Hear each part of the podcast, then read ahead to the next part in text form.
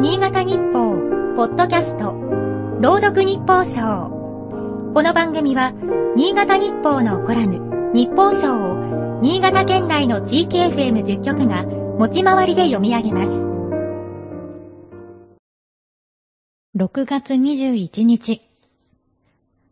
ミュージカルや映画で知られる屋根の上のバイオリン弾きの舞台は、帝政ロシアの統治下にあるウクライナである。主人公はユダヤの戒律や伝統を守って生きるが、ユダヤ排斥の嵐が強まり、住み慣れた地を追われる。ゼレンスキー大統領がユダヤ系であることも相まって、ロシアの侵攻で多くの人が家を追われたウクライナの今を想起する人も多いだろう。歴史を振り返っても戦争や災害、差別などによって多くの人が理不尽に住処を奪われてきた。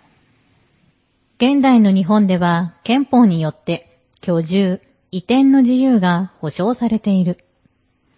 公共の福祉に反しない限りは好きな場所で暮らせるし、住んでいる場所から一方的に追い出されることはない。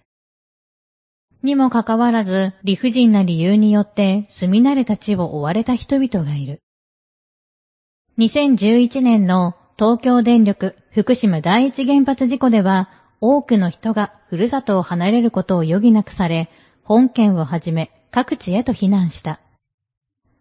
そんな人々が事業者である東電と東電を規制する立場だった国を相手取って損害賠償を求める訴訟を起こした。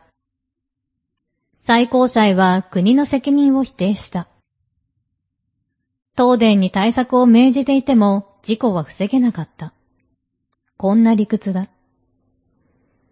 法的にそうした結論になったとしても納得できない人は多いだろう。国策として原発を推進した国が重大事故の責任を問われない。